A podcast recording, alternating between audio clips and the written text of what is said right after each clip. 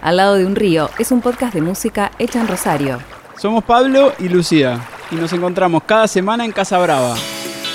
Un bar cultural de nuestra ciudad, con artistas que crean, Escuchan y producen música al lado del río Paraná. Rosario es una de las grandes ciudades de Argentina, un lugar sin fundador ni fecha de nacimiento, que se formó de manera espontánea a orillas del río. Vivo al lado de un río. Rosario vibra junto al Paraná. es una ciudad portuaria y una ciudad industrial. Una ciudad universitaria y rebelde. Me vine y empecé a estudiar en la Siberia, la UNR. Una ciudad cultural Estás rodeado de estímulos, teatristas, escritores, poetas, actores, actrices. y musical. Creo que acá pateas una baldosa y sale algo increíble, de cualquier género. Muy musical. un movimiento musical constante. La música es algo muy importante y vivo por estos lados. Salen discos todo el tiempo, discos buenísimos. Rosario tiene una escena musical muy activa y diversa. De cualquier género, de- desde el tango, desde el jazz, desde el folclore. que a veces solo conocemos y disfrutamos quienes vivimos acá. No sé si el país está preparado para todo lo que hay acá. En este podcast nos proponemos presentar y conocer algunos de los proyectos musicales que más nos entusiasman de Rosario. Charla mediante y en la mesa de un bar. Al lado de un río. Vivo al lado de un río. Hoy te presentamos a Maya Basso.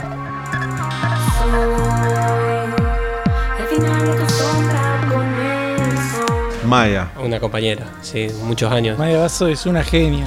Yo tengo como una profunda admiración por su trabajo de siempre. Siempre nos colgamos hablando mucho de las máquinas y esas cosas. Siempre me pareció una persona muy original y muy vanguardista. Para mí siempre todos los sonidos que utiliza y la forma de hacer música que tiene siempre fue bastante vanguardista. Está todo el tiempo investigando sobre sus instrumentos y sobre nuevos instrumentos. Como una admiración muy profunda, digamos, por ella. Musicalmente me parece que es increíble y, y además la quiero mucho como persona. A mí me gusta una cosa mucho de Maya Basso, que es que no trata de parecerse a nada, es muy singular lo que hace. El universo musical de Maya me parece súper rico. Es una gran letrista, con una voz íntima, con su fantasía, con su tenebrosidad, pero que no pierde ni un segundo de vista lo que pasa a su alrededor. Ella tiene como una forma muy particular de concebir y de interpretar su música, que yo la verdad que no le encuentro conexiones con otras cosas y me parece que está, que está buenísimo.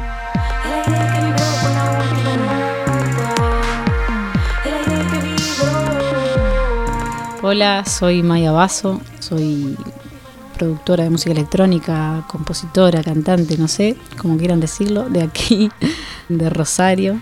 Soy parte de, Agua Viva y llevo adelante un proyecto solista de canciones propias. Maya Basso es una artista que hace música con teclados y sintetizadores sin perder de vista a la canción popular.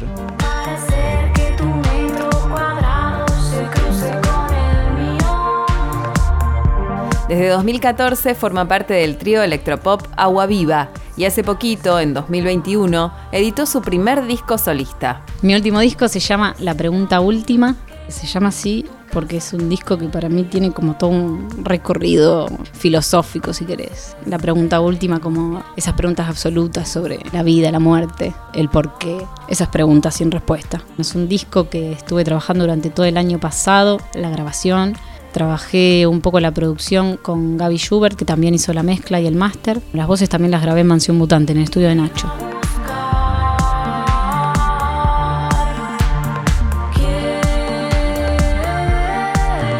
Es un disco que tiene nueve canciones y es un, un recorrido un poco por todo mi, mi proceso de composición solista, porque es el primer disco largo que saco en realidad con este proyecto.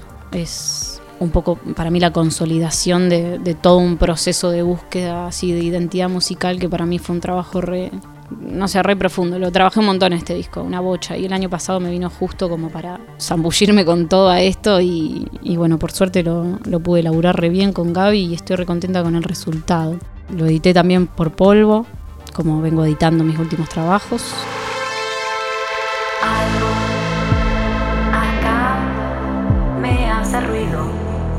Sacamos ahora un video de un tema que se llama Algo Acá. Es un video que filmamos acá en la Biblioteca Argentina con un equipo de gente así muy amiga que se recopó con esto. Amigo de Lluvia Film, Federico Barbará, Lilen, Alexia, Salomé Arese es la actriz que estuvo bailarina, que estuvo interviniendo en el video. Estoy la verdad que recontenta con todo eso.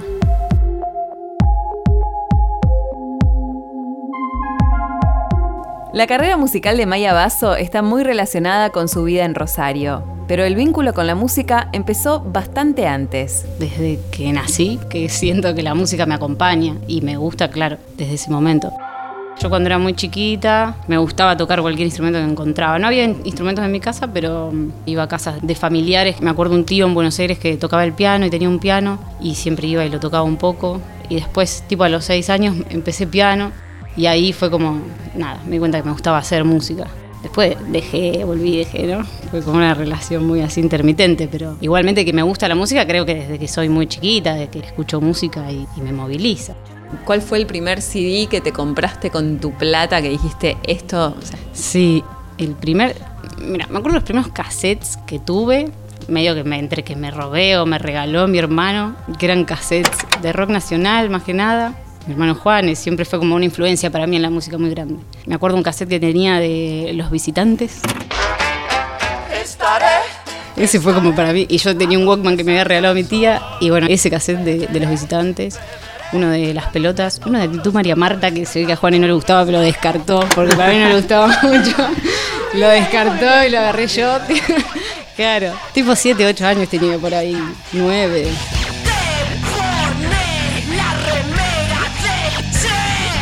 Porque era cuando recién eh, una tía mía me había regalado un Walkman. Y esos fueron los primeros que fui como recolectando. Después, CDs me regalaron también. Bueno, Juan me regaló la Biblia de Box Day cuando cumplí 14 años. Cuando todo era nada, era nada el principio. Y ese es para mí me- mi primer disco, así como que este es mi primer disco. Me marcó una bocha. Y después mi viejo me regaló Sinfonías para Adolescentes de Sui Generis.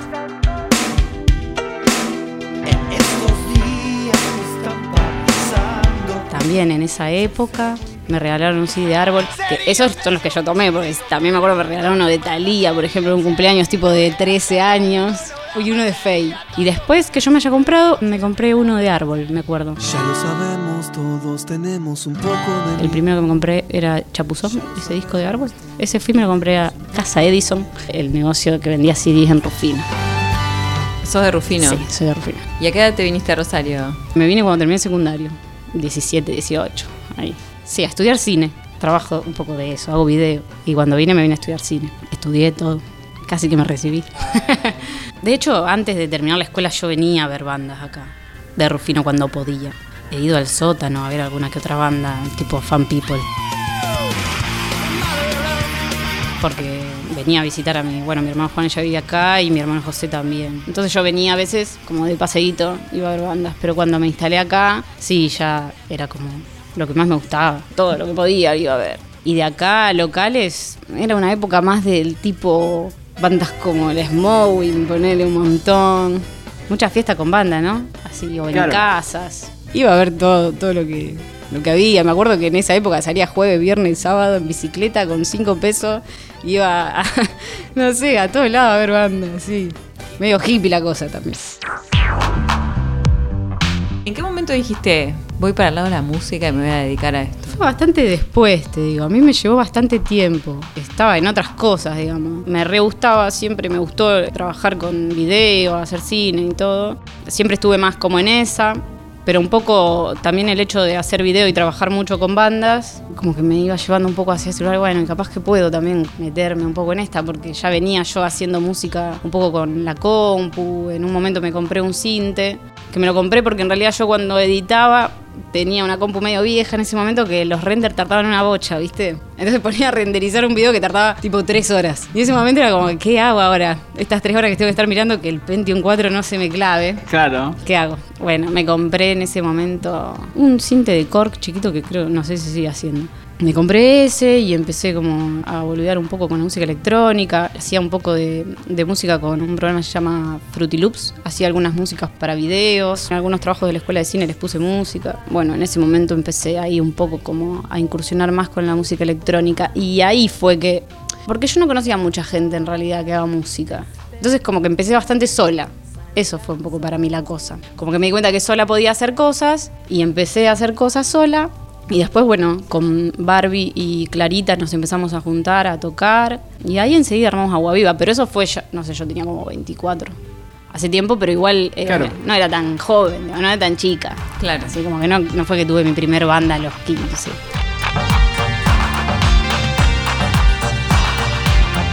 Junto con Clara Sabeta y Bárbara Ranzuglia, en 2014 Maya formó Agua Viva. Un trío que combina la música electrónica con la poética y la estructura del formato canción. Ya tu grito no se escucha, ya la fiebre ni se nota. Y ese comienzo fue, armemos una banda para tocar, presentarnos o juntémonos a jugar un poco con claro. esto. Sí, sí, juntémonos a ver, a flashear un rato, a hacer cosas. Eso era más que nada. No, nunca hubo ahí como la idea fija de tocar en vivo o de juntarnos para armar algún proyecto así conciso. Fue más que nada eso, que yo ya tenía como algunas cosas armadas, ¿viste? Ya en ese momento tenía una, una group box de Roland re vieja que había pegado y ahí ya tenía como pistas, entonces nos juntábamos y le dábamos play a alguna pista que tenía armada ahí y bueno, era como volver un rato. Clary ni, tenía un cinte, tenía un teclado viejo, re gracioso. Y bueno, y Barbie sí, ya estaba, eh, hacía como un tiempo que iba a clases de bajo, qué sé yo. Entonces era como, bueno, a ver qué onda tocar con otras personas. Estuvo re bueno como experiencia así de, de experimental, digamos. Y en un momento nada, nos dimos cuenta que teníamos un montón de canciones ya cerradas, ¿viste? Y nada, empezamos a tocar con bandas amigas, más que nada.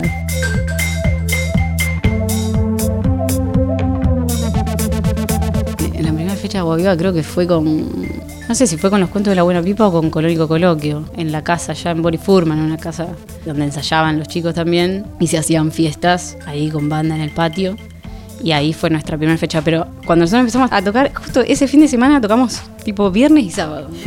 Porque empezamos así con todo, porque como que Barbie era más manija para mí, era la más que como que quería tocar, quería tocar. Y bueno, después otro amigo justo tenía una fecha en un lugar que se llamaba Lúcuma. Y bueno, como que dijo, y ya que tocamos el viernes, toquemos el sábado. Y todo. Vos decís. Y bueno, dale, qué sé yo, y así. Ya ya. estaban Sí, claro, claro. Arrancamos así con Y ahí todo. apareció como otra parte, porque es como venimos jugando, probando, no sé qué, y además vos que venías de hacer los videos, todo eso, como que no hay nunca Claro. de poner la cara, es como salir a... Sí, sí, re difícil. Igual las primeras veces tocábamos con visuales y medio como oscurita. Pero para mí era re difícil. Es que a mí en realidad lo que me llevó mucho tiempo de tocar en vivo fue esa cuestión. A mí la exposición siempre me costó mucho, muy tímida, ¿viste? Siempre atrás de una cámara, como que por eso tampoco conocía a tanta gente. No era mi ámbito, ¿entendés? Yo militaba en ese momento. Como que a mí la gente de la música se me hacía medio difícil el, el ambiente, ¿viste? A veces también me pasa ahora, pero bueno, tengo buena onda con- igual con los colegas, las colegas, pero la cuestión de la exposición me costaba. Y las primeras veces sí, fue terrible, me temblaban los dedos. Decir que, no sé, era como que tenía todo muy ensayado, no me podía tomar ni un vaso de cerveza porque tenía miedo de tocar un botón que no era y que se vaya todo al carajo. Huracanes es el tiempo del tifón en la cabeza. Pero bueno, después con el tiempo, viste, también como que fuimos buscando como condimentos que nos ayuden a, darle sentido a la escena, digamos, al, acontecimiento de tocar en vivo, que no sea solamente hola, soy yo tocando esto y mírenme a mí, sino que bueno, también haya alguna que otra cosa que hable por nosotras, digamos, de- del hecho de estar ahí paradas haciendo nuestra música. Y bueno, y ahí fuimos como encontrando cosas. Ya creo que igual, no sé, la segunda fecha que tuvimos, no sé, Clarita que, o, Barbie, que flashearon y hicimos unos vestuarios de como unas especies de viudas negras que teníamos unas cosas, unos tules negros en la cabeza. De ahí ya empezamos a jugar también con eso. Si bien Agua Viva comenzó como un encuentro lúdico de puertas adentro, la propuesta terminó de conformar su identidad con las presentaciones en vivo y lo que pasa cuando el trío se sube a los escenarios. Y yo encima, imagínate, antes de tocar, yo por ejemplo, nunca jamás en mi vida me había pintado los labios. Para que te una idea de que a mí no me gustaba que me miren, ¿entendés? Así, en ese punto. Y bueno, y ahí como que las chicas me empezaron a pintar, ¿viste? Como que descubrí un mundo, realmente un mundo nuevo. Ahora, de hecho, no sé, hay veces que pienso que tocaría. No podría, tocaría en bola, ¿no? Pondría, no sé, me pondría una bolsa de cartón para salir a tocar, ¿me entendés? Como que hay veces que pienso de hacer las cosas lo más despojado posible. Pero bueno, en ese momento era como que nos gustaba buscar elementos. Hasta hace, o sea, en realidad ahora tocamos y por lo general tocamos con una puesta de luces de Mauro, Mauro Barreca, que es un, un amigo, socio ya a esta altura, con quien también pudimos llegar a como a construir algo más cerrado, que es eso, como música e instalación lumínica. Pero bueno, eso antes pasó por un montón de lugares. Siempre relacionado con la luz y el video, porque yo venía de ese palo, y con el vestuario, porque Clarita viene también de ese lugar. Pero bueno, sí cambiando un poco de forma. No me gusta este lugar,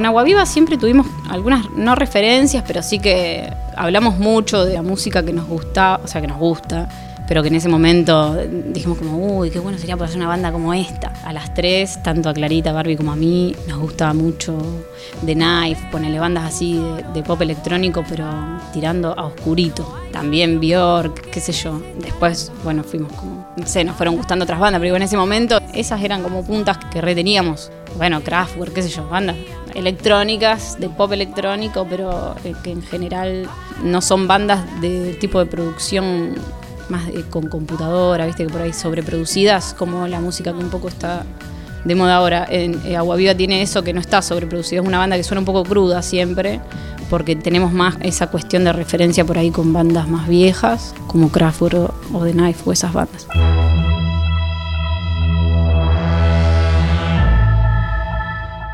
Viste, cuando haces un disco, por lo general buscas referencias para tratar de, de sonar por ahí como, "Ah, no sé. Me gusta mucho una chica francesa que hace música que se llama Oak Low. Bueno, ojalá mi disco suene como ese. Pero bueno, me encanta. Y un montón, no sé, Arca, productores, más que nada. Sophie, una productora de música electrónica que murió hace poco, inglesa, trans. También hay un gran movimiento también de gente trans que hace música electrónica muy zarpada. La rompen además a nivel audio que vienen explotando una así en la música electrónica que me encanta. No sé si se pueden comparar con lo mío, pero lo mío siempre como que tiene un poco más de raíz cancionera, porque yo no puedo salir mucho de eso todavía porque me hace bien, pero siempre eh, en cuestiones de sonido como que tengo esas búsquedas por ahí.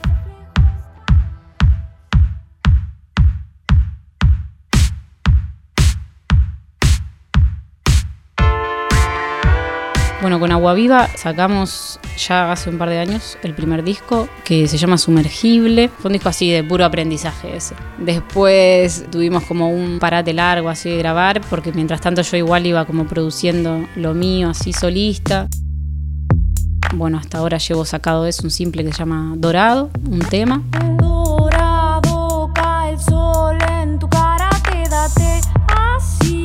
Después saqué un EP el año pasado que se llama Bebe tu mal. Un EP doble que tiene dos canciones que están hechas en base a la obra de José Pedroni, porque los dos temas son textos de Pedroni. Cuando estoy triste,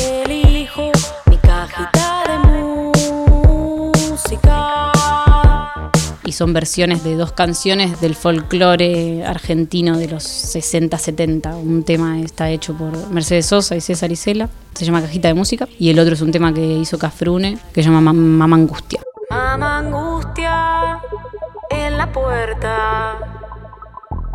Llora ida de mamá. Bueno, también saqué un disco que se llama María, que es un disco homenaje a María Elena Walsh, que hicimos con Gabriel Schubert. Dos temas del cancionero de María Elena Walsh. Algunas son cantadas, otras instrumentales, pero bueno, también está ahí para escucharlo. Un trabajo re lindo que sacamos hace poquito con Gaby. Da la media vuelta, toca el cascabel, roba caramelos en el almacén. Hasta ahora llevo eso y con Agua Viva sacamos, a mitad del año pasado, sacamos un simple que se llama Mensajera Bravía. Este año en realidad creo que fue el 31 de diciembre, sacamos. Algún lugar.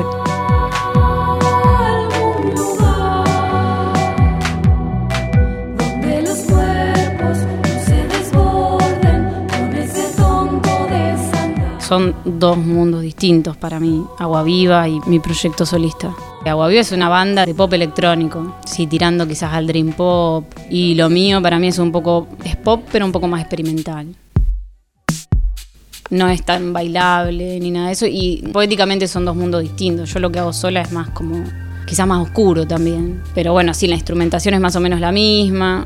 Pero para mí siempre, viste, los proyectos solistas. Ahora, viste, en general, siempre las bandas, alguno tiene proyecto solista. Hasta incluso creo que es una estrategia de Spotify. Yo no lo hice por eso. Lo hice porque en realidad en un momento dije, che, para, también necesito hacer esto. Pero bueno, es un poco estratégicamente. Ahora casi todas las bandas, los líderes de las bandas van haciendo sus proyectos solistas porque apoya un poco al otro proyecto más grande. Y siempre son diferentes esos proyectos.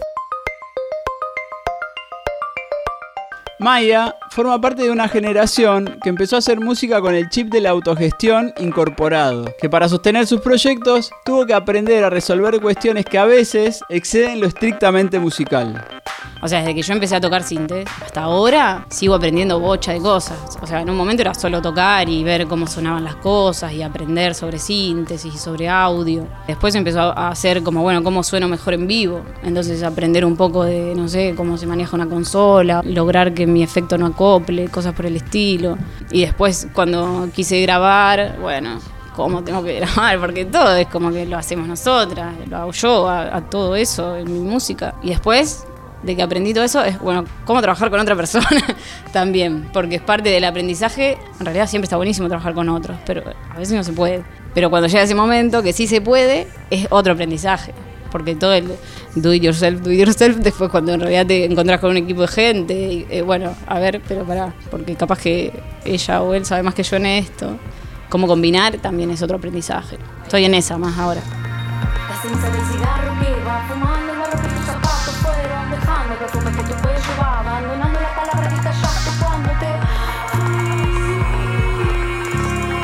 ¿Aparece de alguna manera la ciudad de Rosario en las canciones de ustedes? Yo creo que sí, que aparece. No sé si literalmente, pero para mí aparece. Pienso más en temas míos que en los que sí tengo como imágenes. No sé, por ejemplo, hay una canción, una canción mía que dice, conoces el camino que une tu casa con el río, conoces el terreno que abarca su curso natural, dice.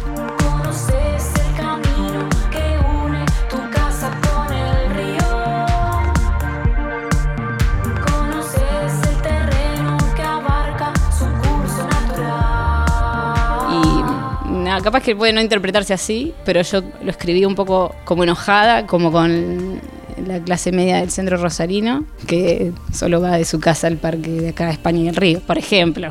O sea, después tiene otras múltiples lecturas y de hecho después cambia el sentido. En realidad está, es como, bueno, algo más lindo, si querés. Pero bueno, en su momento fue un poco, un poco una crítica mía, digamos, también incluso, qué sé yo. Fue cuando me mudé a Zona Sur y dije, claro, es como... Rosario es mucho más grande, no sé, como que me pasó eso en ese momento. Y bueno, ahí creo que fue un poco importante. Maya Basso produce música desde la ciudad de Rosario y forma parte de eso que llamamos la escena musical rosarina. Sí, sí, claro, me considero parte y me enorgullezco un poco de ser parte de esa escena rosarina. Sí, creo que Rosario tiene un movimiento musical constante de gente que está produciendo todo el tiempo, muchas veces en realidad un poco contra el viento, ¿no? Que siempre tira un poco para atrás. Hay veces que en Rosario o en Santa Fe se hace complicado quizás producir o en realidad supongo que es algo que pasa en todos lados porque me parece que a todos los músicos nos cuesta llevar adelante, sostener un proyecto, pero bueno, contra todos esos pronósticos de que por ahí las bandas duran poco tiempo o para ser músico, para hacer música tenés que dedicarte a otra cosa y no te puedes tomar en serio esto. Yo creo que la mayoría de la gente que hace música acá en Rosario se lo toma muy en serio y por eso también se ve lo que se ve en las producciones. Salen discos todo el tiempo, discos buenísimos y hay gente muy creativa en Rosario y eso se nota sobre todo. Y sobre todo también que eso, como argentinas, argentinos que somos, sabemos desafiar las limitaciones. También eso es un poco lo que se ve en Rosario. Bueno, no hay lugares para tocar, pero igual se toca y se toca todo el tiempo, donde sea. O bueno, no hay guita para producir, pero se produce todo el tiempo porque hay algo que excede a, a esa limitación, que es la solidaridad que se va generando entre los músicos de la ciudad. Que eso es una de las cosas más lindas que me parece que tiene la escena local. ¿No? Ese sentimiento de, bueno, que somos parte de algo y así un poco nos vamos ayudando a poder hacer lo que nos gusta. Eso es, me parece lo más lindo que Rosario tiene esa dimensión que a veces sentimos que, bueno, que es chico, que es un pueblo grande y bla, pero por otra parte eso es muy beneficioso para construir lazos solidarios a la hora de trabajar. Si esto fuera un show en vivo, estaríamos llegando al último tema. Ese que los artistas ponen al final de la lista por alguna razón. Al final de cada capítulo, les pedimos que elijan el tema con el que cerrarían un show o este podcast. Yo creo que en general trato de cerrar con un tema que sea de los más alegres, si querés llamarle de alguna manera, como, sí, los que son un poquito más para arriba, para que la gente se vaya, no sé, contenta. Sobre todo en mis recitales solistas, porque hay veces que tienen momentos como muy abajo y mm, me gusta pensar así como una dinámica del recital y por lo general en el medio está el- como el momento bajo, porque si no quedamos todos en una que, ah, no sé si al final estuvo bueno venir, ¿viste? Como Entonces, para que no piensen eso, suelo cerrar con un tema que se llama Metro Cuadrado, que es este que te decía justo del río, pero si no es ese, puede ser uno que se llama Igual es loco, porque el tema en realidad, la letra es bastante terrible, porque justamente se llama Todo Mal. Todo Mal se llama. Pero es como para que te vayas bien, eh, paradójicamente. Eh, Ese es el tema con el que suelo cerrar.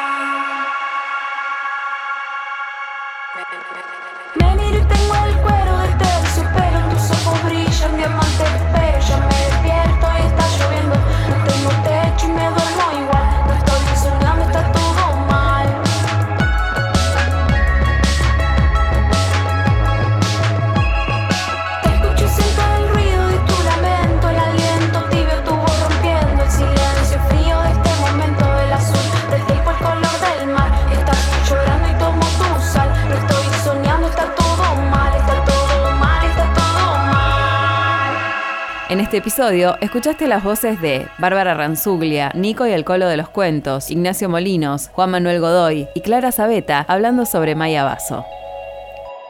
Al lado de un río es un podcast de música hecha en Rosario. Somos Pablo y Lucía. Y hoy te presentamos a Maya Basso. Búscanos en Instagram como al-lado de un río. Si querés escuchar más música hecha en Rosario, Busca nuestros episodios en las plataformas de podcasts. Al lado de un río.